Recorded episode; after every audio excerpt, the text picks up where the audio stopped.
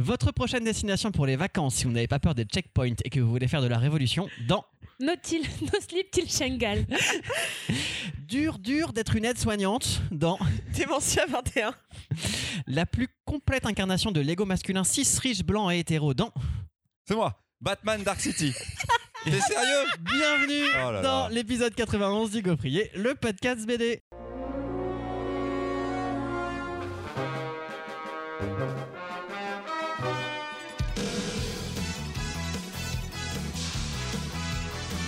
Non, cher auditoriste, tu ne rêves pas. Ce n'est pas la douce voix suave et mélancolique de Christopher qui s'adresse à tes esgourdes. Et pourtant, tu es bien sur un tout nouvel épisode du Gaufrier. Après 90 épisodes de dictature christophérienne ininterrompue, il était temps de faire la révolution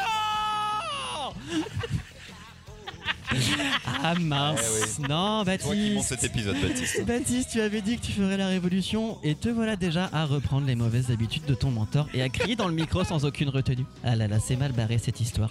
Mais rassurez-vous, euh, des chroniqueuses tout aussi géniales que motivées se sont jointes à moi pour ce coup d'état. C'est Marion, Charlotte et Christopher que l'on n'a pas décapité. Coucou les copains Bonjour Voilà, ils ont enlevé leurs culottes et enfilé leurs gilets jaunes pour cet épisode. Et évidemment... Juste après, des- vous vous plaignez de mes intros avant Non, moi je veux c'est la savoir. Je suis révolution de l'autre côté du canapé, je vis un autre délire là. On en parle, mais souvent on te le dit en, en direct, quand même. Et évidemment, vous vous dites révolution, nouveau présentateur, qu'y a-t-il d'autre de neuf dans cette émission? Une nouvelle formule, une sélection complè- complètement indépendante réalisée par un homme de goût, un présentateur qui ne servira pas de cette intro comme d'une tribune pour dire à quel point nous maltraitons la lecture qui nous impose. Hormis ce dernier point, sois tranquille, fidèle aux nouvelles gaufrettes, tu retrouveras bien les trois chroniques endiablées, le jeu déjanté, nos débats passionnés pour un gaufrier survitaminé. On regarde pour quelques, prochaines évolutions, elles arriveront dans les nouveaux et les prochains quelques mois qui, qui, qui, qui, qui viendront. Non, on fait même un nouveau truc à la fin d'épisode là. Ah, et oui, non, déjà une nouveauté introduite dans cet épisode. J'avais écrit ça beaucoup trop tôt. Nouveauté écrite, nouveauté qui apparaîtra déjà dans décidé cet au épisode. déjeuner, Baptiste. hein, donc, euh, Voilà. il y a une heure. Oui, mais moi j'avais écrit ça avant. et donc voilà, c'est donc parti pour la première chronique. Euh, et c'est Marion qui tousse dans son coude, qui s'y colle avec une BD d'un auteur italien qui a des- une destination de voyage un peu atypique. Pour tout vous dire, aujourd'hui, c'est double chronique. Parce qu'en réalité, impossible de vous parler de l'album qui vient de sortir sans revenir 7 ans en arrière, et même un peu plus, vous allez voir. En 2016, déboule en librairie un album incroyable, au trait plus cartoon tumeur, et pourtant, rien à voir avec la grosse marade, cette histoire. Un auteur italien, Zero Calcare, ancien calcaire dans la langue de Molière, nous raconte son voyage à ce moment-là à Kobané en 2015, ville frontière syrienne, dans laquelle se battent les membres du PKK, Parti des travailleurs du Kurdistan, parti politique et ses factions armées, considérés comme terroristes dans pas mal de coins du monde. C'est un groupe qui, après 30 ans à combattre pour un territoire kurde autonome, est complètement ostracisé et persécuté, particulièrement en Turquie, mais à peu près partout. À ce moment-là, l'image de ces combattants et surtout de ces combattantes dont on entend enfin parler change. Il et elles sont littéralement en première ligne face à l'extension de l'État islamique. Zéro Calcare nous raconte son voyage, la découverte en vrai de la guerre et surtout aussi du Rojava, un territoire organisé autour d'un projet politique égalitaire qui détonne par sa radicalité réformiste. Il nous partage son expérience parcellaire, engagée et politique sur une partie du monde rarement à la une de l'actu. Kobane Calling sort en France, l'État islamique a été stoppé dans son avancée et la ville est une ruine. On entend encore de temps en temps parler du PKK et je vous rappelle euh, que trois personnes euh, kurdes ont été assassinées à Paris fin décembre, dont euh, une combattante militante historique qui avait combattu l'État islamique avant de rejoindre la France. Mais c'est rarement quand on en entend parler pour des bonnes nouvelles. Encore aujourd'hui, l'album de Zéro Calcare fait date, euh, tant les témoignages accessibles au grand public sont rares sur le sujet et le territoire. Depuis 2016, l'auteur a sorti d'autres albums, plus intimes, il nous a raconté ses potes, sa vie d'ancien punk romain qui vieillit doucement, et il revient là cette année avec un nouvel album documentaire et j'y mets énormément de guillemets, No Sleep Till Shengal. Il s'agit cette fois de le suivre dans son voyage à Shengal, un territoire résidé en Irak. Baptiste, vous avez prévenu, destination peu commune. Euh, je me risquerai pas à vous faire un déroulé historique, tant ce territoire est reculé et très très peu commenté. Néanmoins, les Yézidis sont une minorité euh, persécutée, c'est peu, dire, c'est peu dire, qui a dû faire face euh, au pire massacre possible ces dernières années avant de reprendre le contrôle de son territoire avec l'aide des Kurdes. Et vous voyez le lien avec cette euh, double chronique. Et maintenant construisent un confédéralisme démocratique à l'image de l'organisation politique de Rojava. Zéro Calcaré assume encore une fois une position qui n'est pas neutre et nous partage un voyage dans le but complètement assumé de mettre dans la lumière cette région qui lutte toujours pour sa survie dans l'indifférence, il faut bien le dire, complètement générale. Vous l'avez compris, c'était compliqué pour moi de faire court tant les sujets abordés sont peu communs. Ah oui. Encore une fois, euh, Zéro, Cal Zéro Calcaré parvient à montrer et à mettre littéralement en lumière, sans pour autant jouer les super-héros, et nous rappelle que décidément, la BD peut être aussi un super outil de pédagogie politique. Super. J'allais dire merci Marion. Merci, Marion. La malformation. J'ai donc écrit merci Marion. C'était donc euh, No Sleep Style Shengal de Zéro Calcaré chez Cambourakis à 23 euros. Et il me semble bien qu'effectivement c'était la première fois, de ce que j'avais noté du coup qu'on parlait de Zéro Calcaré euh, dans le podcast. Et euh, ma première question allait être mais est-ce important d'avoir lu le précédent pour mieux comprendre celui-ci? Mais je pense qu'effectivement tu y as déjà un peu répondu. Et du coup on va demander à Charlotte qu'en as-tu pensé? Euh, j'ai beaucoup aimé. Je trouve que la narration est vraiment bien maîtrisée. Il fait euh, des petits flashbacks de temps en temps. Enfin, et il arrive comme ça à créer un rythme de récit qui est, très bien, qui est dans l'émotion, mais, mais sans, je trouve, euh, jamais trop en faire non plus. J'aime bien la façon dont il se moque de lui, ses automatismes euh, eurocentrés qu'on a un peu tous. Et, et ouais, je trouve que ces récits, c'est un récit vraiment essentiel, voire vital pour, pour les. Euh, et du coup, bah, ça m'a vachement plu. Je trouvais qu'il était un peu moins peut-être humoristique que le Kobané Calling, mais en même temps le Tu trouves? Ouais, il insère, Ouais. moi je trouve moins de références aussi. Alors, il y a moins de références pop à son culture. Pop culture, ouais. et à la pop culture, ouais. Moi, ma, ma remarque, moi, j'ai rien lu entre Coban et Calling et celui-ci. J'ai pas lu les autres qu'il a fait sur sa vie et tout, qui étaient peut-être pour certains parus avant Coban et Calling en Italie et euh, chez nous parus euh, à, suite au succès de, de. Mais j'avais oublié à quel point il était drôle. C'est drôle très souvent. Il, il est dans une situation qui est dramatique hein, quand même, mais il arrive toujours à se moquer de lui-même ou à, ou à sortir des situations où c'est un non-sens total et ça part un peu en couille. Et, et il s'imagine, il, y a- il y a beaucoup de fictionnalisation de ce que pourrait être la scène en fait dans son humour. Je trouve Mm. ça hilarant et ça Mm. fait que tu tiens tout le récit alors que il te bourre la gueule d'informations, de trucs hyper importants, sérieux, euh, stricts sur la politique, euh, le moment où il passe 12 000 checkpoints et tout machin. Et j'avais zappé à quel point c'était fun. Donc euh, j'adore ce type en fait. En fait, je trouve que ça fait une lecture qui est très fluide. Je dirais pas, enfin, je l'ai trouvé moins fan que le précédent, mais ça participe pour moi à la fluidité du récit. Le fait qu'il intervienne beaucoup sur aussi sur lui-même, sur son ressenti, comment est-ce qu'il déconstruit toutes ses idées, alors qu'il est déjà allé là-bas et qu'il a déjà tout ça. Mais même dans celui-ci, il arrive beaucoup à le faire.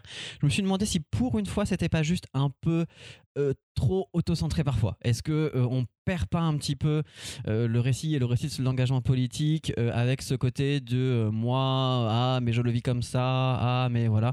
C'est la première fois que je me suis posé la question, ce qui n'était pas du tout le cas sur le premier pour moi pour Cobain et Calling.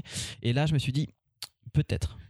C'est aussi parce que hum, je vous parlais des deux albums parce que pour comprendre, je pense, No, Till, euh, no Sleep Till Shangal maintenant, faut quand même avoir regardé Coban et Calling avant parce que dans Ouais. Coban et Calling, il prend le temps de nous expliquer le fonctionnement de ce territoire kurde qui a un fonctionnement d'organisation politique qui est très particulier et qui est quasiment unique au monde. Ce qui, il va pas prendre le temps de nous le réexpliquer dans ce deuxième opus, alors que le fonctionnement du territoire fonctionne de la même manière. En gros, les territoires sont organisés en communes et en petites communautés dans lesquelles vous avez plusieurs commissions en fonction des sujets qui animent le groupe et tout est toujours co-animé par un homme et une femme. Et ça va se retrouver à toutes les échelles de l'organisation, ce qui du coup donne un truc euh, extrêmement moderne et par contre extrêmement clivant dans la région, mais franchement pas que. Hein. On voit pas le- le- la, parité oui. démocratique. euh, Mais ça, c'est incroyable. Enfin, Sauf que du coup, là, ils nous le réexpliquent pas, alors que les Yézidis ont complètement, se sont complètement inspirés du fonctionnement du Rojava pour arriver là. Et je le trouve effectivement, je te rejoins Baptiste, plus centré sur son propre Ouais. personnage. Mais c'est aussi parce que nous, on n'est plus les mêmes lecteurs que quand on a lu Coban et Colling. Non, pour moi, c'est parce qu'il a beaucoup moins de choses à raconter, parce que le voyage est beaucoup plus court et qu'en fait, il a beaucoup moins de rencontres et que c'est beaucoup Il y a moins. ça aussi. C'est bah, beaucoup moins dense. Ça dure une Ouais. semaine. Il y a les deux tiers du bouquin, c'est. On n'a pas réussi à arriver. Vas-y, j'y vais. ok, on n'a pas réussi à passer. Là, un tiers du bouquin, c'est des Ouais. checkpoints. Et Ouais. après, il arrive, il parle à trois pélos, euh, trois personnes, meuf, euh, meuf et homme. Et je me suis dit, mais il raconte beaucoup moins de choses. Il y a, j'ai l'impression que limite qu'il s'est fait piéger dans cet album-là parce que au départ, il y a un contact qu'il a en Italie qui lui dit Mec, il faut que tu ailles là-bas pour raconter ce qui se passe parce que c'est grave. Et dans sa euh, conscience politique et sociale, il n'a pas envie de dire non, aussi parce qu'il a des impératifs très impérieux, parce qu'il bosse sur la série Netflix de ces trucs et tout machin, et qu'il veut juste qui veut juste dégager de sa vie parce que ça le saoule, et il se retrouve là-bas. Il doit parler de ça, mais j'ai pas l'impression. C'est horrible parce que j'ai pas l'impression qu'il ait eu assez de matière une fois sur place, une fois arrivé avec les gens, avec les rencontres, pour parler d'autre chose que de lui au final. Pas d'accord, parce que vraiment, il a fait des choix aussi pour nous expliquer clairement quelle était la, situation des idées qu'il rencontre. Moi, je suis très contente de ne pas avoir lu 40 pages de Massacre de Daesh. hein. Oui, mais tu, passes, tu passes pas 50 pages sur les checkpoints. C'est trop long. Mais après, moi je trouve que ça, contribue, comme dit Marion, de la suite de Coban et Colling en fait. C'est-à-dire qu'il prend pas le temps de tout réexpliquer également. Et effectivement, moi j'ai, en fait, en lisant indépendamment, je me dis effectivement de ce côté, enfin, ce qui est hyper intéressant, ce qui moi déjà dans Coban et Colling m'avait extrêmement questionné, c'est que c'est une révolution euh, de mentalité. Enfin, dans, un, dans une partie du monde dans lequel on l'attend pas euh, parce qu'on est européocentré et puis et puis parce que c'est un pays qui c'est des pays qui sont en guerre et qu'on n'imagine pas du tout avoir euh, ces choses là mais en fait de l'avoir déjà vu dans Coban Conning je comprends pourquoi du coup il a, il en reparle pas et, euh, et c'est vrai que Cobanet était beaucoup plus long il y avait beaucoup plus de choses à dire etc et je trouve que pour la matière qu'il a en fait il arrive très bien à distiller les infos importantes. Le, le, chapitre qui est là en cours de route qui va nous raconter finalement ce qui s'est passé l'histoire du point de vue des femmes euh, qui ont fui etc et qui sont revenus euh, et qui fait une- peut-être une- de respirer une petite respiration au début je l'ai pas compris et en fait il arrive très très bien dans le récit euh, comment est-ce qu'il euh, Mais il comme le tu construit dis, avec ce qu'il a. Et je trouve qu'il a beaucoup moins. Oui, parce c'est vrai. que le Mais c'est vrai. voyage dure qu'une semaine aussi, quoi. Oui, alors qu'il a, enfin, Kobané, il avait fait deux, deux voyages là-bas de. Ouais, de De plusieurs plus semaines. Ouais, plusieurs semaines, ouais. et tout. C'était vraiment immense. Donc, euh, c'est comme un add-on, c'est comme un truc supplémentaire. Alors qu'il y avait déjà eu un rajout, je crois, sur Coban et Colling. euh, Oui, une espèce de gazette. euh, Une gazette ouais. et tout, et voulait rajouter quelque chose suite à la, ch- à la chute de, de l'État islamique, je crois. Mais, et, et là, c'est un nouveau voyage. S'il en fait régulièrement, ça me va très bien. Ouais. Mais j'arrive pas à le voir comme quelque chose d'aussi important que Kobané, ni comme une vraie suite. C'est un addendum. Un petit peu de Coban et Colling pour moi. Hmm, bah, c'est ce bien qu'on disait au début quand Mais même malgré tout c'est bien d'avoir eu le précédent quoi. Et si vous connaissez pas Calcaré, plus euh, en Italie, c'est une restar. mais grave Le gars, c'est Hmm. en équivalence, on est sur un Riyad Satouf en termes de notoriété. Le gars est euh, médiatiquement hyper important, alors qu'il représente vraiment euh, un milieu hyper populaire. Alors maintenant, il est millionnaire, on va pas se mentir. Il a Netflix et tout euh, qui lui a donné des sous, mais il vit toujours euh, avec ses potes. Arrêt Bibia dans le quartier anarchiste de Rome enfin voilà il a aussi un côté dans ses- euh, dans très ses BD. c'est hyper bien, mais voilà, Zéro Calcaré est, est devenu en Italie une figure politique et une voix de gauche, extrême gauche, euh, hyper importante. Et ça, je trouve ça absolument génial. Et c'est une grande star chez nous.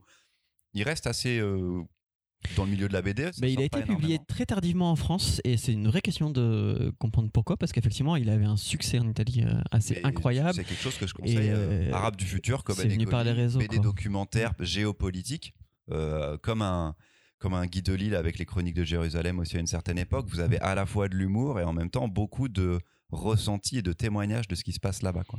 Ouais une analyse politique que je trouve aussi souvent plus profonde euh, que sur du guide de Lille Est-ce que c'est pas parce qu'elle nous plaît plus parce que ça correspond à nos avis politiques à nous, mon petit Baptiste? Oh non, je pense pas. Enfin, je suis désolé, mais si on parle de Jérusalem, enfin que j'aime beaucoup, hein, de Guy Delisle, qui est une très bonne entrée pour moi dans le milieu de la BD. euh, bah, sur le fond, Oui, sur le fond. j'ai pas grand chose à rapporter euh, de ce qu'il dit, euh, de ce qu'il apporte sur Jérusalem, quoi. Ouais. Comme il fait semblant de rien connaître de la situation, il a un regard très naïf Ouais. qui va pas très très loin. Là où Zéro Calcaré pousse le truc, sa propre réflexion et de ce- ses questionnements et, euh, et les questions qu'on pourrait se poser nous aussi. Et ce que je trouve moi pertinent avec Zéro Calcaré, c'est que dans la manière dont il se met en scène, il, a- il expose sa note d'intention. C'est un militant d'extrême gauche Complètement. euh, depuis Ouais. toujours. C'est comme ça qu'il a organisé sa vie. Et donc, il a un discours politique d'extrême gauche, euh, punk, anarchiste, Et moi, ça me fait du bien, non pas parce que euh, ça correspond à un truc qui me, rend confortable, mais parce qu'on annonce la couleur.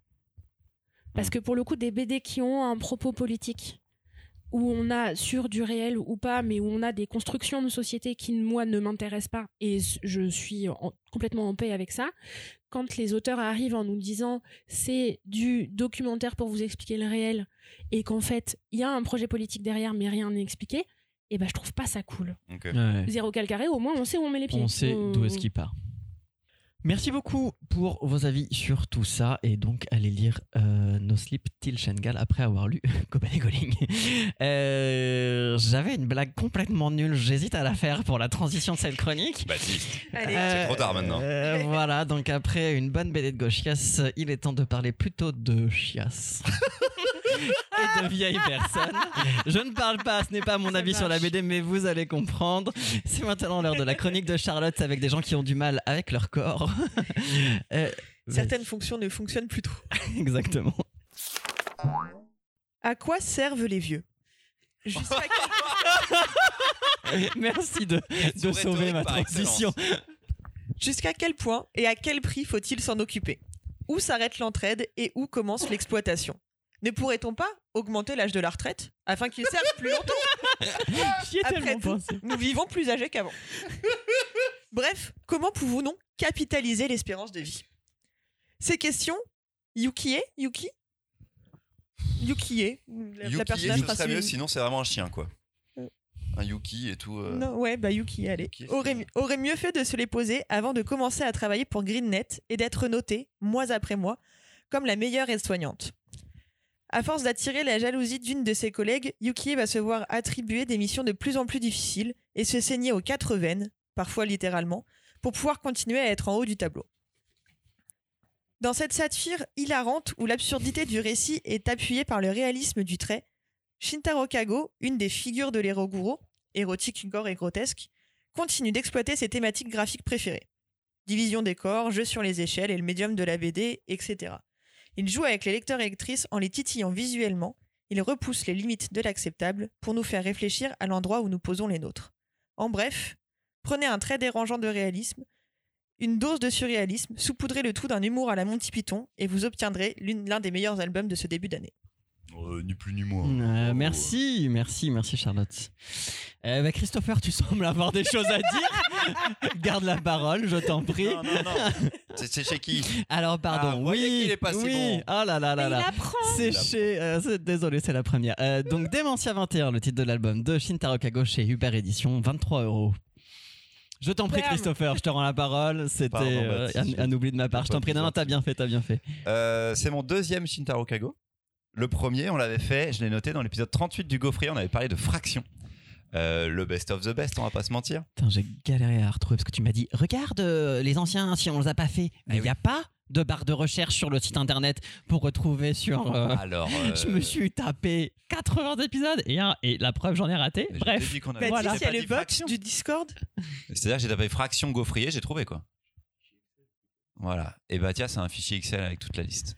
Je savais pas. Et moi mais aussi, on je me l'ai l'a pas d'ailleurs, dit. euh, Et alors on me donne pas maison. toutes les infos. Christopher il me dit de faire des trucs et tout et moi je galère. t'as Comment tenté, va euh, le Shintaro Kago gaufrier podcast sur Google Non c'est vrai j'ai pas fait ça. C'est mais parce qu'on a des éléments qui normalement nous permettent de. c'est vraiment ce que j'ai fait. Oui, l'élément s'appelle Google en fait. Euh, Ok shame on me, shame propres on me, trucs, shame on me. Je- C'est- J'arrête de te couper Christopher. Je veux ton avis maintenant. Épisode 38 du Gaufrier très bien. Je l'ai je l'ai Euh, sauté. Et je donc j'avais adoré euh, j'avais adoré Fraction et j'avais jamais rien lu d'autre de lui même si j'ai commencé la Princesse du château sans Ouais, du fin, château sans fin. euh, qui vient de sortir aussi chez Hubert. Euh, j'ai pas encore terminé, il y en a un autre tome, ça c'est- c'est des séries d'ailleurs, les deux sont des séries. Je crois que je commence à comprendre comment ça fonctionne. Donc je suis assez content parce que euh, il fonctionne par séquence en fait Shintaro Kago. Au début, c'est OK.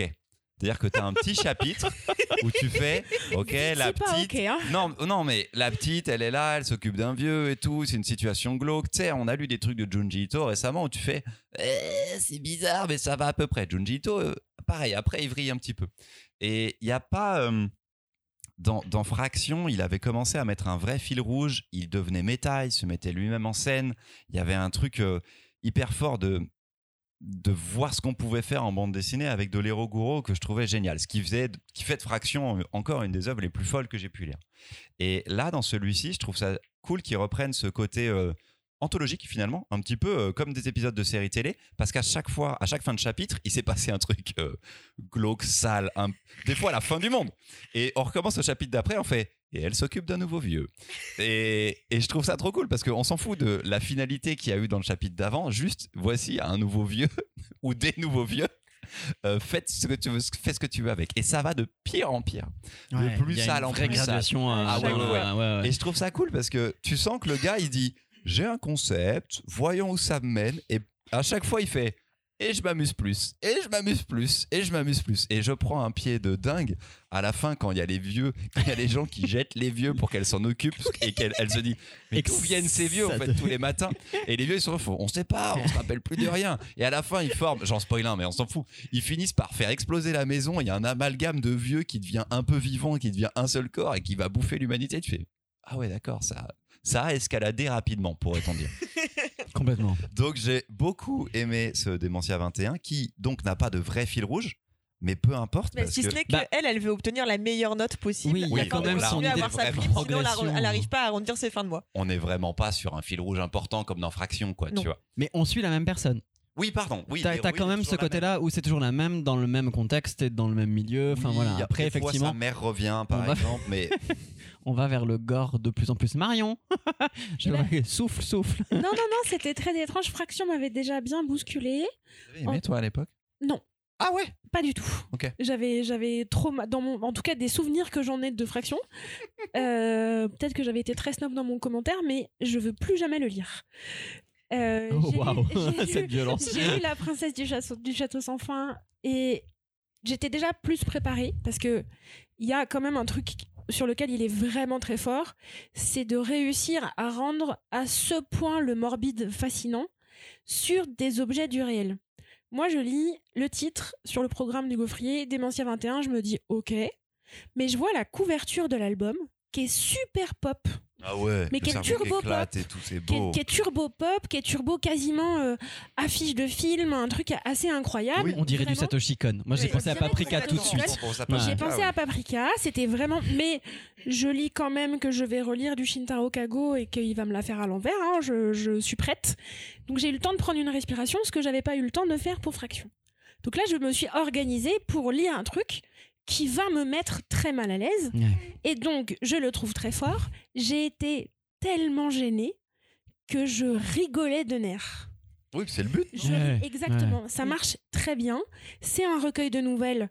Comme si vous aviez euh, un début de jeu de société, c'est toujours le même début de scénario, et il y a un moment, une action, on n'a pas tiré le même nombre de dés, et ça vrille. À la fin, c'est moche. Mais c'est moche parce que euh, elle, elle est trop naïve et vraiment, elle est bête. Mais c'est pas elle qui est bête, c'est la société dans laquelle elle est où il faut être la plus performante. Mais elle est très jeune, donc elle fait un contraste avec ces vieux dont on a envie de s'attacher à ces vieilles personnes qui sont censées être des grands-parents, mais ils sont tous infects. Oui. Et j'ai lu une quantité de maltraitance incroyable, De, vraiment dans qui est tous les, de tous les côtés. de tous les côtés. Personne Ouais, ne va bien, ouais, ouais. personne ne se respecte, personne n'a aucune notion d'intégrité pour personne. Et je finissais une nouvelle en me disant je respire, ok Si, non pas elle, du elle tout. essaye d'être sympa avec les vieux. Ouais, mais elle a son intérêt. Et puis, il y a quand même. Enfin, c'est c'est très, Et puis elle peut pas, très, très en fait. orienté. quoi. Juste, Elle peut pas, elle peut pas. à partir du moment où ils sont, ils sont 10, c'est Non, ça mais à partir du moment où ils sont deux, si tu veux, euh, c'est pas possible. Et donc, c'est assez fascinant à lire. Euh, je suis très contente que ça marche en concept. Oui. Je suis contente d'avoir Ouais. fait le tour du concept là parce qu'après a vraiment j'en pouvais plus. Il y aura un tome sais 2. pas ce qu'il va faire dans le tome Oui, mais 2. du coup, moi c'est comme Pire. pour euh, comme pour la princesse du château sans fin. Ouais. Euh, j'ai lu la princesse du château sans fin que j'ai trouvé incroyable, Ouais. mais j'ai pas envie de lire le tome 2. Ça t'a mis mal aussi. Ça me met super mal parce que c'est très beau Ouais. et je suis moi très gênée d'être fascinée. C'est ça. Alors déjà, on n'a pas parlé du dessin, mais c'est un mais c'est dessinateur de taré, hein. graphiquement ouais, Ouais. voilà mais en fait moi ce qui m'avait beaucoup plu dans Fraction parce que du a coup c'est le son utilisation aussi du médium euh, bande dessinée du fait qu'il se sert et là il le fait moins et c'est vrai que j'avais vraiment ce côté euh, euh, Shintaro Kago qui à travers le médium, en fait, en fait, me ment tout le long de l'album et arrive à la fin à euh, me euh, retourner sur ma lecture. Euh, total, ouais. Et, euh, et là, en fait, je l'ai trouvé, mais différemment. C'est dans sa manière d'amener ses histoires, c'est dans ses fins qui deviennent complètement ubuesques. C'est-à-dire qu'au début, enfin, comme tu dis, même à l'intérieur d'une courte histoire, il arrive à faire mais deux, trois, quatre retournements de situation, en fait. Et ça devient, mais du grand what the fuck, le coup des vieux super-héros qui se retrouvent. Oh, J'étais pas prêt. J'étais vraiment pas prêt. dedans et tout. Et c'était ça, ce, ce- ce moment-là, il est incroyable. Enfin, et donc ouais, moi ça a été aussi une excellente lecture, mais j'avoue, je suis un adepte inconditionnel de Kago avec Maruo. Et j'ai vérifié du coup, on n'avait pas parlé de Maruo euh, dans un des épisodes du Si, Gaufrier. Je pensais, mais eh bah, tu fait- vois, eh bah, a Google ne me la- pas la sorti. Arrête, arrête, ne me fais pas croire maintenant que tu as utilisé Google. Je viens de le chercher. Avant que tu pas utilisé Google. La recherche est là. Je viens Et de le ben, faire pendant que vous parlez. Croisant mon, croisant mon trauma, euh, on a fait Si la tu tapes chenille. chenille gaufrier, tu devrais trouver. Je viens de pas, taper chronique Maruo Gaufrier.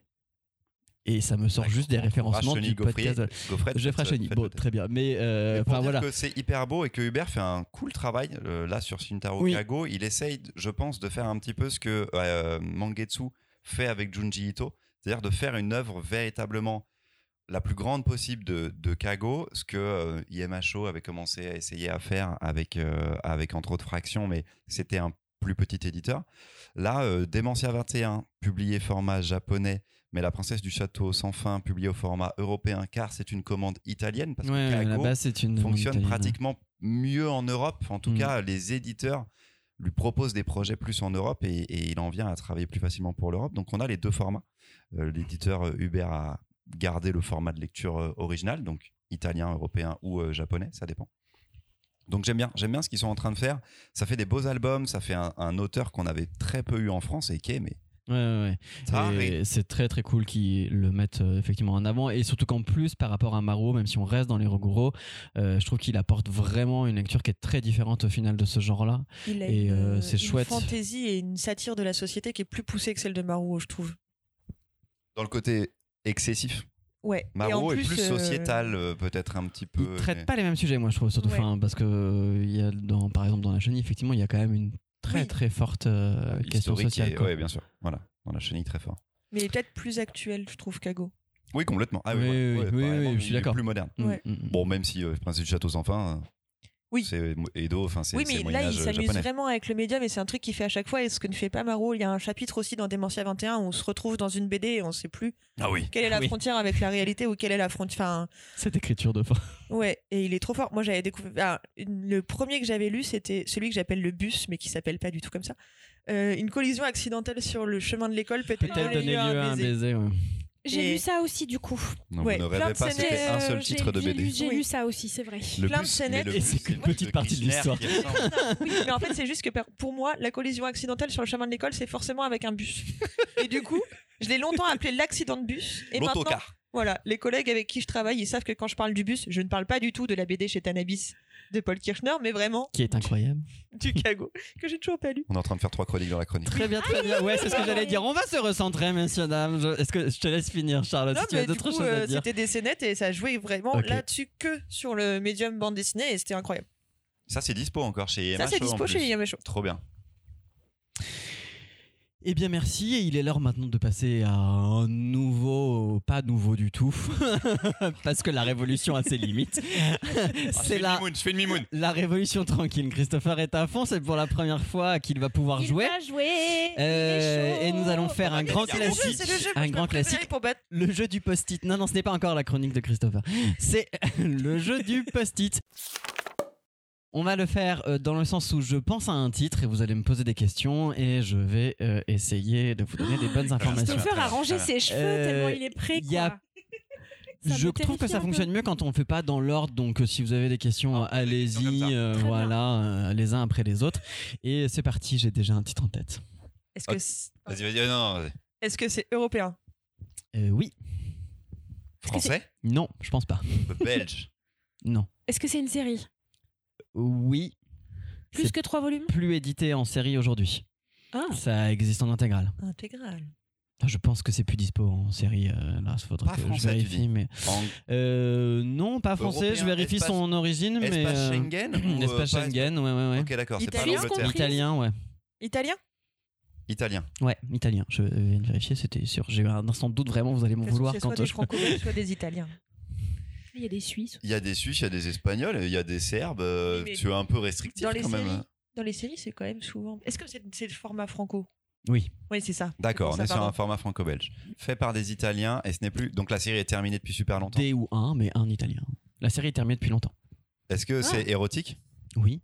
C'est Manara? Oui. C'est les, les, les, les, Oh. Tudor, les Tudor, les Borgia Non. Est-ce que c'est genre, euh, elle a pas envie, mais je vais créer un bouton pour qu'elle ait envie et comme ça, elle Il y a un peu de ça, ouais. Mmh, Et la le Est-ce que BD s'appelle. Est-ce que tu essaies de faire Ouais, le déclic. C'est Charlotte Je me suis les dit, histoires de bravo, Chacha. ressemblent.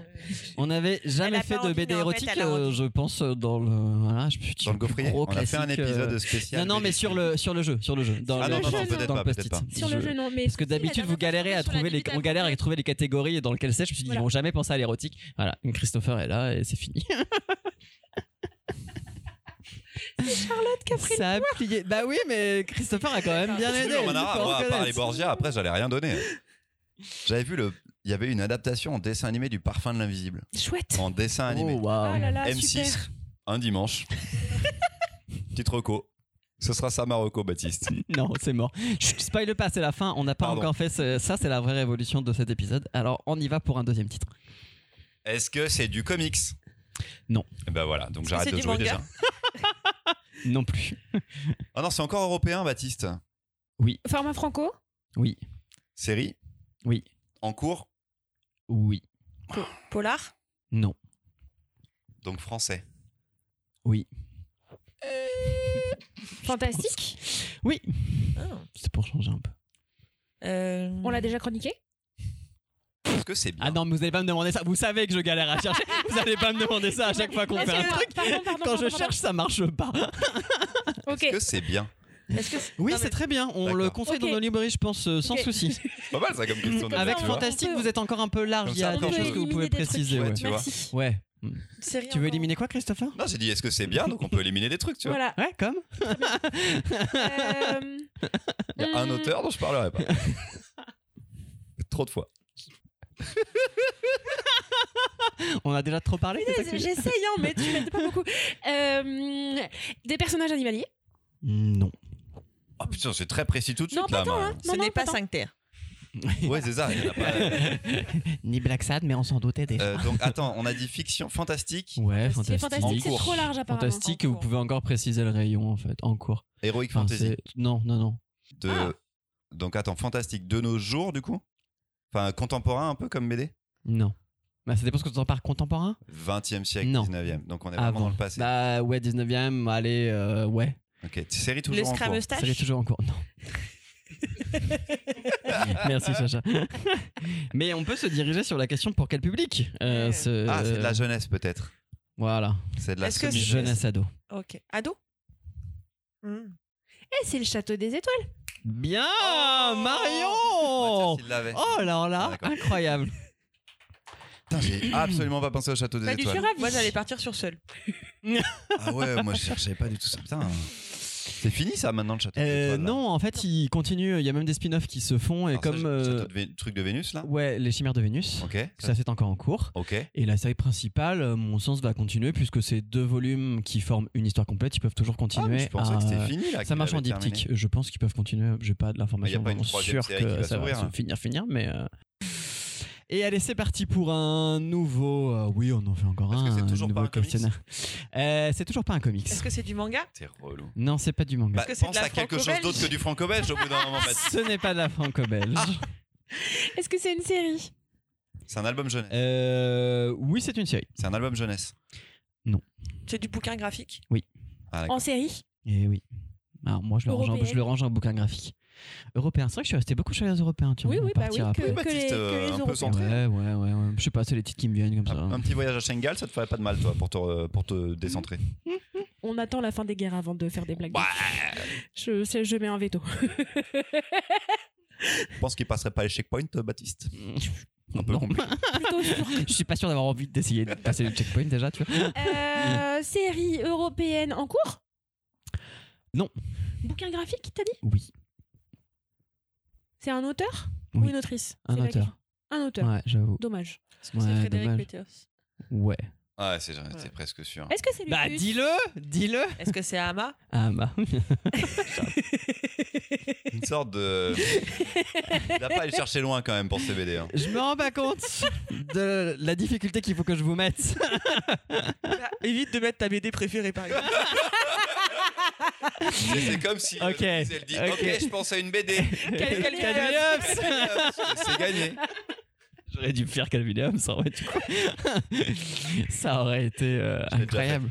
Au jeu Tu l'as post-it, je l'ai tu déjà l'as fait. déjà fait oui, Ah, mais oui, on a galéré Ouais, Et bien on sûr. avait galéré comme pas possible. mais, mais je m'en souviens, je crois que j'étais là. Euh, Eh bien, c'est parti. Il y en a en- encore un? Ouais. Bon, cette fois-ci, un c'est un petit comics. dernier. C'est un comics. Oh putain. Vous allez voir, je vais pas le trouver. Je vais pas le trouver. De super-héros Ah, DC Comics Enfin, en fait, c'est trop Ah. simple de faire du comics en fait de super-héros parce que tu réduis très vite le champ, quoi. euh, du DC, est-ce que c'est du Batman? C'est 90%, donc il Oui. va dire oui.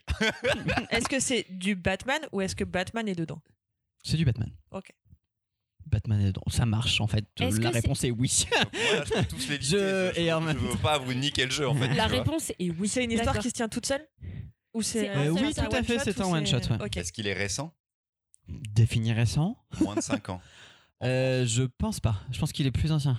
Batman Ego. Non. Est-ce qu'il se passe à Noël Ah, pas mal. Oui, euh, maintenant on est très spécifique. Est-ce qu'il euh, est communiste? C'est Superman. Ça, c'est Superman qui devient Il y a communiste. du Batman. Ah, il est dedans, il y a une vois, regarder euh, Batman n'est pas communiste. Définition. Est-ce que c'est ses débuts? Non, c'est pas né. Est-ce que c'est ses fins? Non, parce que ça t'aurait pas dit. Est-ce que c'est centré sur le méchant? Batman Silence. Oui. C'est le Killing Joke. Non. Dame. Ouais, c'est pas mal. Est-ce que c'est le Curse of the White Knight? Non. T'allais direct vers Curse of the White Knight, pas le White Knight tout court. J'ai oublié le titre. Le White Knight. The White Knight. Genre qui est que littéralement dans le est dedans Est-ce Euh, que c'est la cour des hiboux Non, c'est Attends, un ça- diptyque la cour des hiboux. Attends, ça parle Il est du dispo méchant. en intégral. C'est Ouais. vu du méchant Ouais. Un Batman Ah, mais c'est le Joker de Bermero Mais Ah oui, oui, voilà. bien joué. Christopher Tu avais quand même toutes les infos possibles Moi, et inimaginables Moi, pour trouver. les donner aux autres, tu vois. Moi, j'élimine bah, des c'est trucs. ça fait, ça fait deux fois que tu me mets genre grave sur la voie et que je le trouve, je suis Mais désolée. c'est ça ma vraie personnalité, moi. C'est pas d'écraser les autres. Mais- Incroyable Et donc ce titre est arrivé en dernier dictatorial. parce que c'est une parfaite transition pour la chronique Ah, derrière. Puisque nous restons euh, dans l'univers de Christopher avec une déferlante de super-héros. Je t'en prie. Et on dit pas le nom de la BD. Bah, je le dis pas sur les autres, mais si tu veux, c'est Batman. Dark City. Non, ça va. Putain, j'ai pas révisé cette chronique. Allez, on y va. Allez la team, interro surprise. Baptiste, qui est mort récemment parmi les proches de Batman Euh, Nightwing. Pas du non, tout. pas du tout. Pas du ah non, Alfred, Alfred, merde. Charlotte, qui est le Robin actuel Euh, Tim Drake. Bien joué. Euh, Marion, avec qui sort Batman, même si c'est un peu compliqué Ouais, c'est Catwoman. mais Bravo, bien joué. Baptiste, Merci. on revient vers toi. Où est Damian, le fils biologique de Batman, au moment où démarre l'histoire Euh, avec Ghul, avec euh, non. Je pensais même pas que vous auriez les- les réponses. Charlotte, comment s'appelle le second Robin tué par le Joker à la fin des années Ah 80 purée Aïe Je m'en cogne de lui. Mais genre, il nous Il fait une chronique où on participe. Il a le Il a un jeu d'un dans tueur le en jeu. C'est Red Hood, mais du coup je sais plus. Oui. Oui, mais alors comment Un alors- tueur en série avec un masque. Oui, mais Red Hood, mais son nom à son nom c'est Jason Todd. Merci.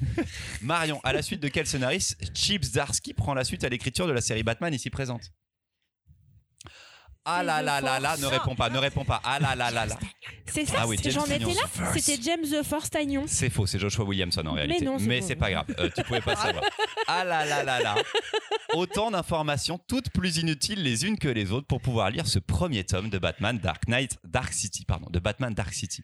Je ne vais pas vous mentir, dans les comics, souvent, très souvent, la plupart du temps même, la continuité, c'est compliqué. Je passe plus de temps à expliquer à mes clientes et clients pourquoi on en est là qu'à raconter l'histoire elle-même. Et c'est relou. C'est pour ça que les comics sont une niche. Alors, une super niche bien équipée, aussi bien équipée que la Batcave, avec des dizaines de mètres de rayonnage de vieux récits et d'histoires modernes, avec dedans des libraires passionnés qui adorent raconter encore et encore les mêmes contextes afin de faciliter l'approche de ce gigantesque et pourtant fait si fermé monde des comics, mais une niche quand même. Donc là, pour Batman, on s'en bat les couilles, on s'en bat les couilles, on s'en bat les couilles, on s'en bat les couilles de la continuité. Maintenant que c'est dit, maintenant que c'est dit, et pour expliquer, et que pour expliquer qu'il faut pas de contexte, j'ai dû mettre plein de contextes, on attaque le dedans. Là, je vais faire un truc qui va vous enrager. J'avais prévu la chronique d'après, mais maintenant, j'improvise la chronique. Non, maintenant, je raconte l'histoire. je tente un nouveau concept. Je tente un nouveau concept. Au début de ce Batman. euh, C'est lui de pas écrire ça. C'est le concept qui a alors, été. sache que, vous, sache que c'est Testé. car j'ai un début, j'ai une fin, et au milieu, je raconte en Ah. impro. Donc, t'as- il te- très bien. Ok, Ah, j'ai un c'est- format. nouveau Je veux Vas-y, voir, go, je veux go, voir si go. ça marche. Très bien. Je veux voir si ça On marche. un petit peu. t'écoute, Chris. Du coup, à- au début de ce tome-là, on prend un petit batou. euh, Alfred est mort il n'y a pas super longtemps. Et Damian a eu un petit souci euh, avec son papa, son petit papounet, Damian, le fils biologique de, Bruce, euh, et est revenu en tant que Robin, un mec dont on se fout depuis 15 ans, qui s'appelle Tim Drake, qui a été un excellent Robin, mais euh, vraiment, c'est le préf de pratiquement personne. Il est devenu Red Robin, on s'en fiche. Et on commence cette histoire de Batman-là. Et moi, ça fait. Donc, il y a eu Batman, euh, La Cour des Hiboux, Nuit des Hiboux, avec euh, Scott Snyder et tout. C'était sympa, mais ça finissait mal. On a eu Batman Rebirth, qui était très bien par Tom King, en dents mais quand même excellent. James Tynion, qui arrivait sur Joker War. Et on arrive sur un nouveau scénariste qui, qui débute, c'est Chips Darsky. Chips Darsky, en ce moment, il écrit Daredevil et Batman aux États-Unis. Et le gars, il est taré tellement il est bon. Il prend une série et il en fait un truc trop cool. Si vous ne suivez pas Chip Zdarsky sur les réseaux sociaux, suivez-le sur Twitter. Il est hilarant. Il a énormément de second degré, il se moque de toute l'industrie, c'est très très drôle. Donc il prend la série Batman et je me dis, normalement ça va être bien, mais comment tu réinventes Batman? Comment est-ce que tu fais un bon Batman? Et Chip Zdarsky, il a une façon très simple de le faire. Il dit, on va juste faire une putain de séquence d'action non-stop pendant un premier tome. Et tu débarques dedans, c'est hyper bien écrit, c'est-à-dire que tu comprends dès le départ, t'as rien à choper avant. Euh, à part la petite euh, page d'explication que l'éditeur te met au départ, mais qui est obligatoire à lire, mais qui prend juste une page, et ça te suffit. Les Non, visages des gens autour de moi sont très sceptiques. Arrêtez, ça On en suffit. parlera Il y a après. une page à lire, et après c'est terminé. On Vas-y, vas-y, continue. On démarre continue. le truc. Et tu te dis, ok, l'ambiance elle est trop bien. Les dessins de Jorge Jiménez, c'est un tueur, le gars, il est trop cool. Il fait un premier chapitre dans lequel, en gros, il réintroduit Tim Drake et la relation que Bruce a avec Tim, qui a donc été un peu complexe. De, je t'ai un peu abandonné alors que t'étais mon troisième fils adoptif. Déjà, d'où on a ton troisième fils adoptif, ça fait beaucoup. Euh, et et il y a ce premier chapitre avec le pingouin qui est un peu un one shot où, où il remet la relation centrale entre Bruce et Tim qui est trop cool. Et ensuite, à la fin du chapitre, il y a un méchant qui arrive, en gros un robot qui se réveille dans la Batcave. Et après, ça part en couille parce que le robot, il va tuer, il veut tuer Batman et il est prêt à tout. Et ce robot, il ne s'arrêtera fucking jamais. Il y a Terminator, c'est le niveau 1000 de Terminator, ce robot-là. Et ensuite, on enchaîne sur une séquence d'action où à chaque fois, on va pouvoir se dire, mais je crois que je suis vraiment, je crois que c'est vraiment risqué pour Bruce. Il pourrait vraiment mourir. Alors, il est déjà mort 12 milliards de fois, c'est pas grave, mais tu te dis, putain, comment il va s'en sortir? Putain, comment il va s'en sortir? À un moment, il est sur la Lune, dans une station spatiale sur la Lune. Le robot, il arrive à aller jusque là-bas. Il le déglingue. Et Bruce, il arrive dans l'espace, il a une petite bouteille d'oxygène, je crois, et il en vient à faire un atterrissage. Donc il va utiliser de l'air pour aller jusqu'à la Terre et re-rentrer dans la Terre. C'est quatre pages où tu fais. Ça n'a pas de sens, on dirait Fast Non, and Furious 15 en fait, euh, quand ils vont dans l'espace dans Fast and Furious. Mais c'est trop bien quand C'est dans même. le 9. Merci. Le 9 Mais non, le 9 il est pas sorti encore. Le 9 est sorti, ils vont dans C'est le l'espace. 10, là C'est le 10 qui va Ah sortir. putain, c'est Et tout le monde revient. Et On s'il faut revenir Gal On se Gadot, concentre, on se On concentre. On peut, on peut pas Batman. gérer deux séries Donc, il y a une séquence, on dirait Fast and Furious 9. Je sais pas ce qu'il vous faut de plus pour euh, être un peu convaincu quand même. Euh, et cette séquence-là, elle est dingue. Tu prends quatre pages dans la tête, tu te fais, j'y crois pas une seule seconde. Mais en même temps, on est dans un comics de super-héros. Le gars, il atterrit sur Terre après avoir fait exploser un truc sur la Lune. Tu fais, mais qu'est-ce qui se passe? Too much, mais un fucking lâchable. Et je trouve que Chip Zdarsky est excellent là-dessus. Je sais qu'il part sur autre chose pour les tomes 2 et 3. Il va sur une autre ambiance, mais il arrive sur Batman et tout de suite, ça marche, ce qui n'était pas le cas. Pour l'arrivée de James Tynion sur Batman, justement, euh, Tom King était arrivé au début de Batman Rebirth. Le premier tome était pas ouf non plus.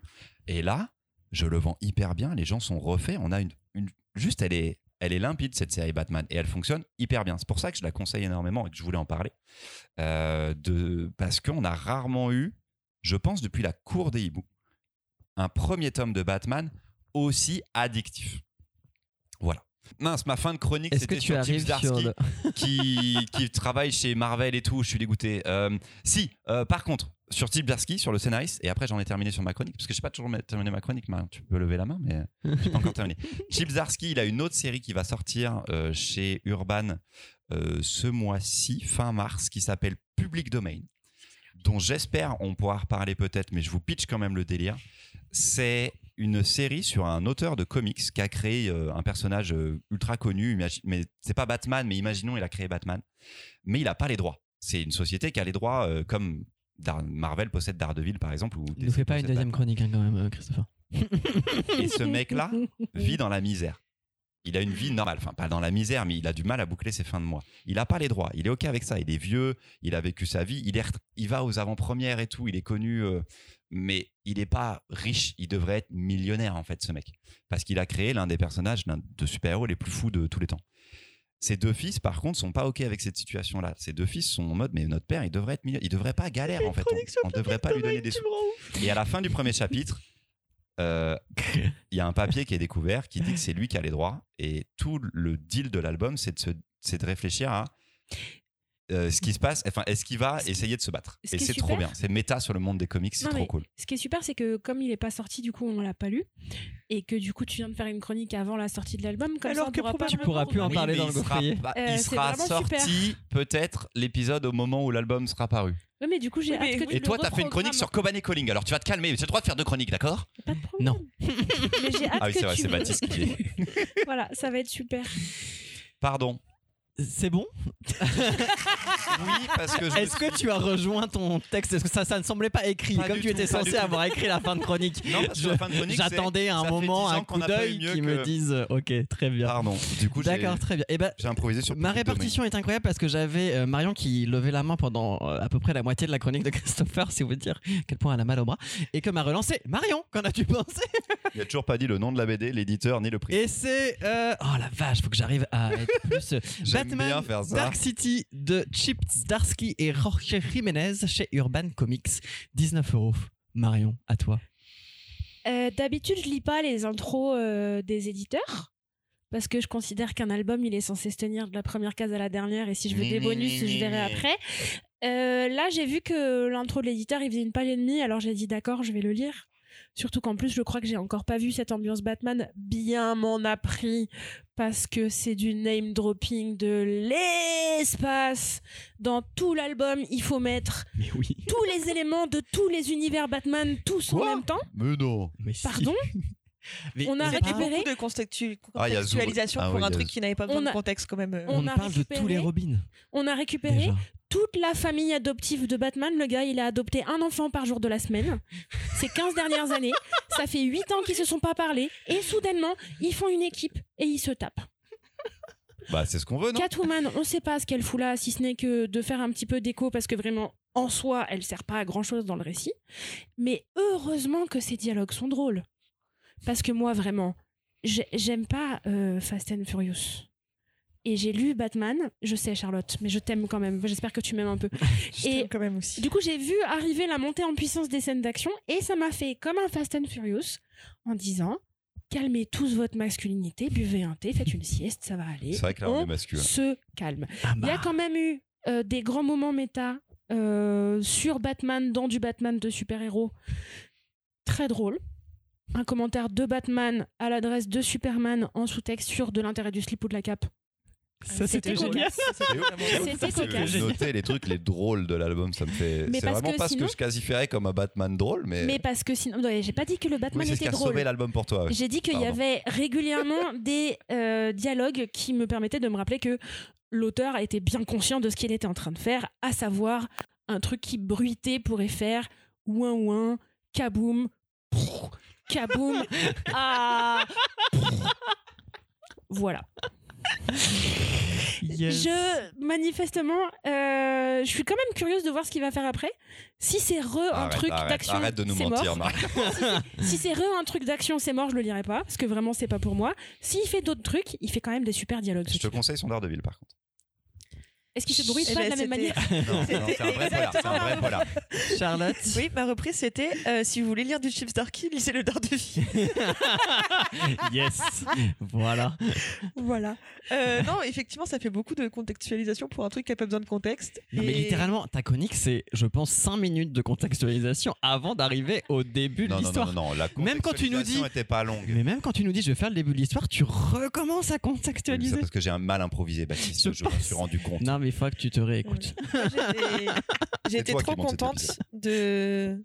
Enfin, j'avais un peu hâte parce que je- Batman me saoule. Je l'aime pas, il est chiant. Il est genre, euh, Mais j'aime bien la Bat Family, tu vois. C'est pour ça que j'aime bien le Nightwing euh, Infinite. De Tom Taylor. Voilà. Incroyable. Même s'il est peut-être un tout petit peu ponté sur le Hokkaido Aja et de Fraction.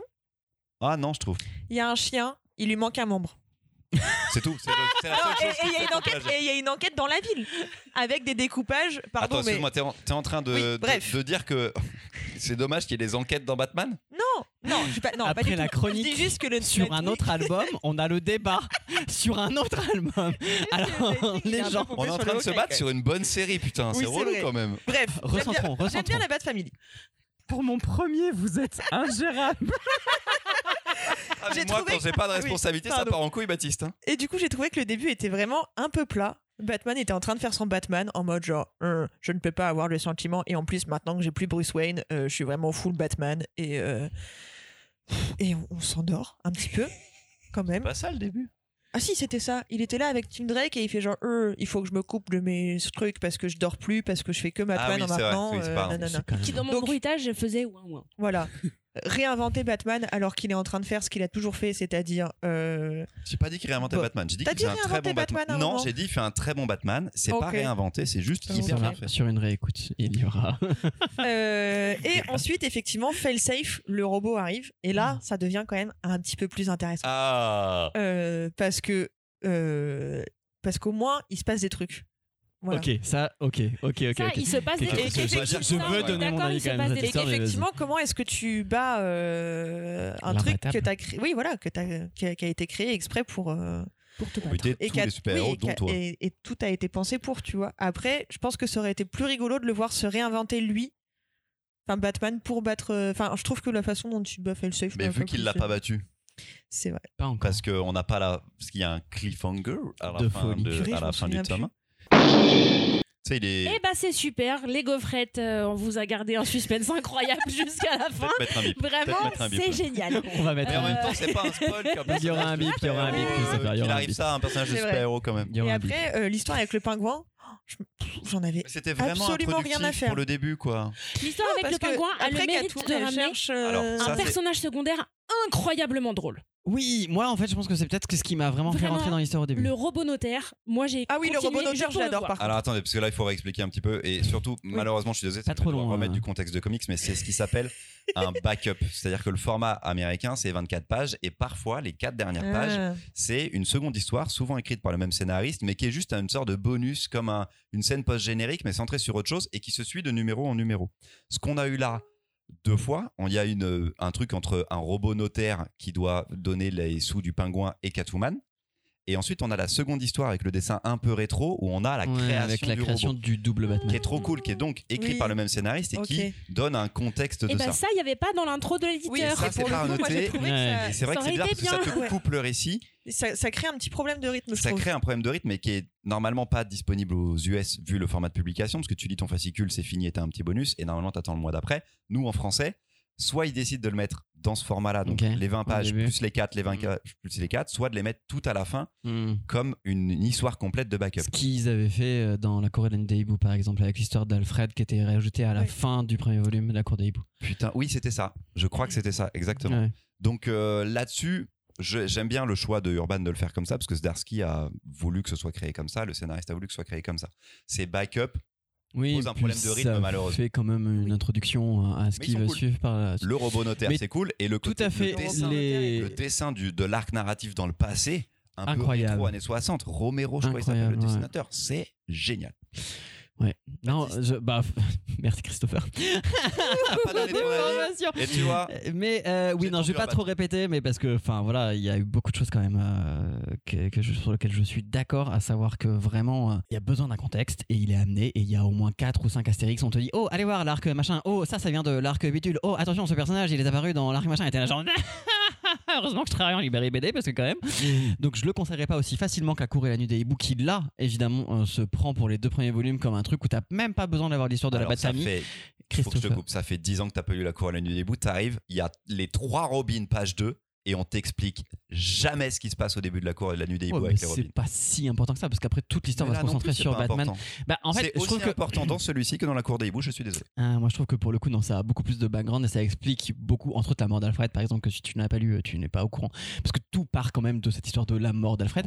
Mais je trouve ça. Après, moi, ce qui m'a un peu vraiment ennuyé à un moment donné, c'est ce juste côté super égotique. Alors, on sait que Batman a ce côté comme ça, etc.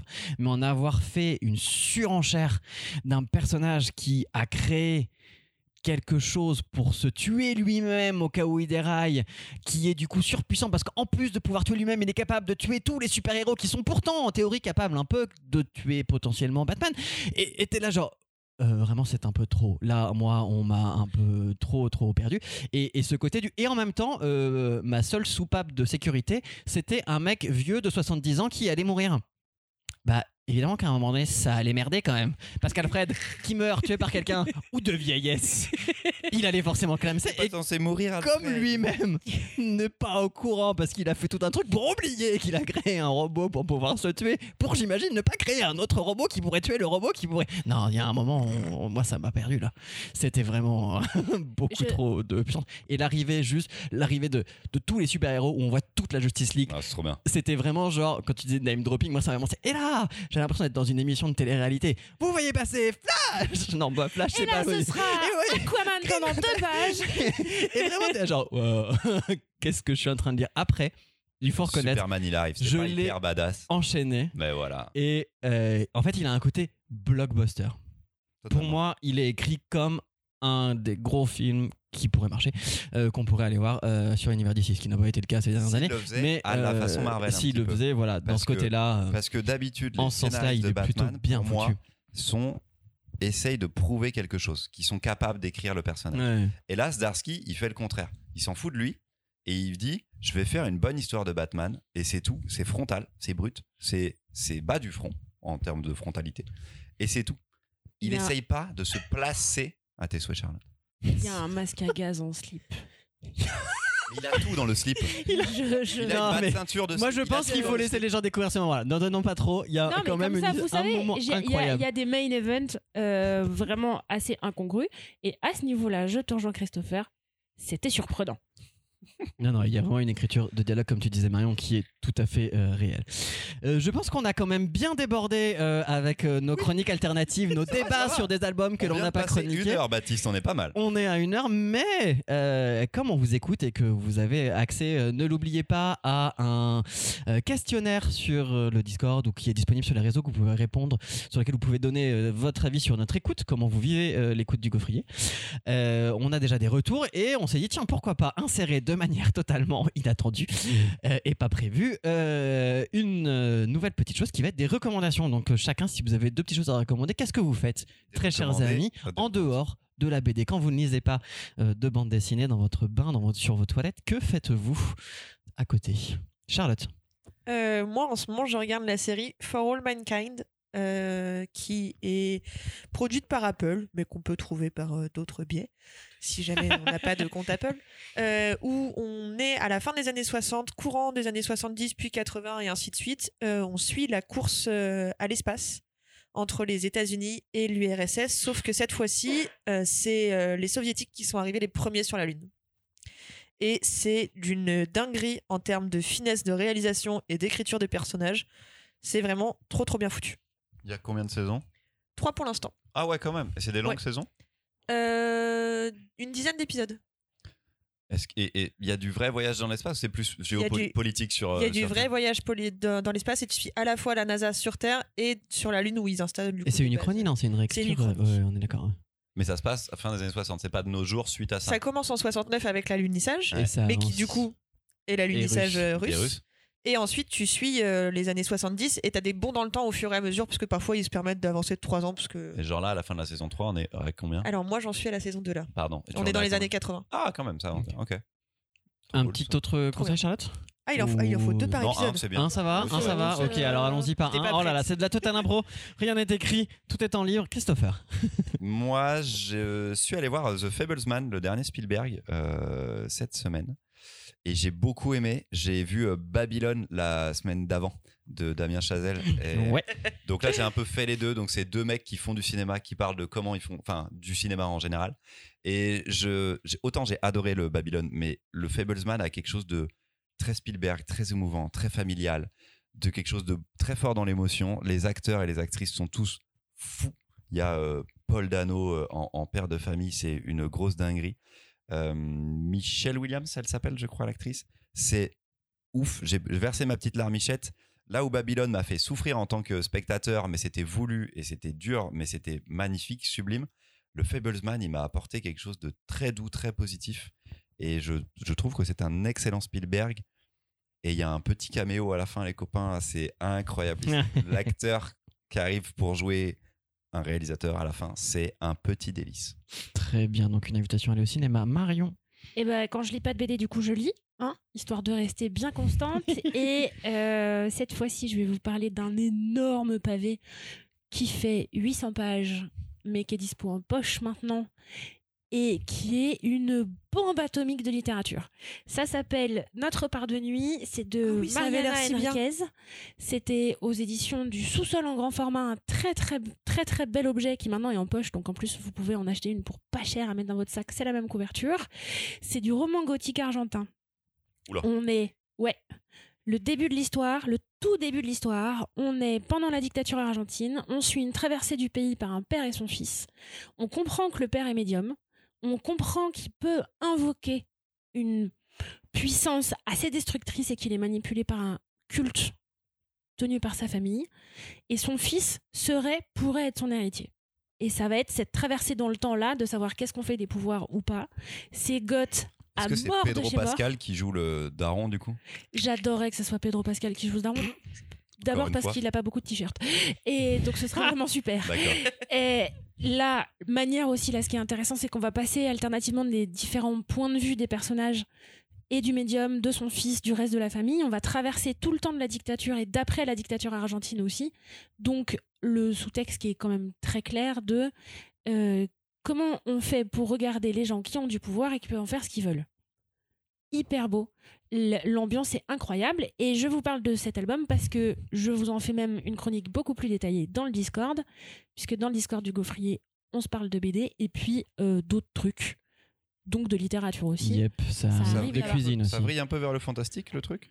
C'est complètement. Eh ben, complètement, c'est à la base comme il est capable d'invoquer déjà une entité euh, Complètement du médium, fantastique. je pense il, y a, que- il y a des êtres venus de la nuit, euh, il y a Oh. des descentes aux enfers, il y a des médiums Mais ça donne de force. méga grave envie. C'est incroyable. Ouais, moi Et j'ai déjà lu euh, Angers Démon, ça suffit quoi. Je- euh, vraiment, Christopher, je couperai ben, ça au montage. Rendez-vous sur, le- rendez-vous sur le Discord du Gaufrier, j'en fais un résumé un peu plus complet, comme ça t'auras le goût, euh, sans avoir le plat en entier. Tant pis pour toi. Et donc après de la série, euh, du cinéma, du livre, euh, moi je vous invite à aller voir une expo euh, qui existe encore jusqu'au 19. Ah bah merde, non, ça sera diffusé après le 19 mars. Oh non Bravo, Alors, Baptiste. trouvez le catalogue de l'expo. Et bah d'une trouvez le catalogue de l'expo parce que j'ai Est-ce pas que tu d'autre aller idée. Cette expo qui, qui était super. est Habibi, les révolutions de l'amour à l'Institut du monde arabe et qui parle euh, des identités LGBTQIA+, et de leur représentation artistique euh, dans le milieu contemporain euh, dans le monde arabe. Voilà, ce qui est du coup foncièrement intéressant. C'est 700 mètres carrés, 750 mètres carrés d'expo que vous retrouverez probablement dans un super... euh, euh, voilà, je n'en dirai Le pas catalogue plus. est dispo en librairie et vous avez toutes Yes. les infos complémentaires et les modules complémentaires sur le site de l'Institut du monde arabe qui est super bien fait. Exactement, c'est superbe. Et après cet échec, il va falloir repenser les dates en vrai quand on parle des expos. Parce qu'évidemment, nous on enregistre, on est le 12 mars et vous, vous avez ça genre deux semaines tu ou pourras trois pas semaines une expo après. qui démarre la prochaine fois. Donc la prochaine fois, oui, mais en fait, je voulais profiter pour dire allez le voir avant que ça finisse, tu vois, genre C'est bientôt. Et comme on n'avait pas du tout anticipé ce truc, bref, c'est un échec, c'est un échec. Merci, merci à vous tous et à vous toutes, à vous tous, en fait, pour ce moment incroyable passé en votre compagnie. Euh, vous pouvez poursuivre vos débats avec nous et entre vous sur le Discord du Gaufrier, ou même y concilier des idées de recettes de cuisine pour que je nourrisse cette fine équipe. Euh, N'oubliez pas de nous suivre sur les réseaux sociaux, Facebook et Insta. On n'a pas de Twitter, je crois, Christopher. On Je te regarde. Si, on a un Twitter. On a un Twitter. Wow, oh mon pas dieu. TikTok. On n'a pas de Twitter, on a un Twitter. Et euh, si vous le pouvez, évidemment, de nous sou- soutenir sur Tipeee afin que notre aventure continue et que vous receviez de plus en plus des super contreparties. Il y a peut-être des nouvelles qui vont arriver dans les prochains jours. On est encore en discussion là-dessus. Pour celles et ceux qui nous rejoignent ou les cancres qui n'ont pas fait leur devoir, vous pouvez trouver un questionnaire à remplir sur votre écoute euh, pour nous partager votre expérience du coffrier. Euh, et on vous assure qu'ils sont tous lus et analysés. Donc euh, ça nous aide, c'est important pour nous. Et anonyme, donc tout va bien, on, on ne nommera personne. Euh, sauf si vous le demandez peut-être doublement dans le questionnaire. En attendant le prochain épisode spécial comics dans deux semaines à l'occasion du Paris Fan Festival, portez-vous bien et lisez bien les amis. Bisous ta, ta, T'as trop envie de le faire de Je sais même pas ce que je chante. C'est pas du tout ça. Non. C'est pas le générique. C'est et Arnold que je viens de faire. Oh god.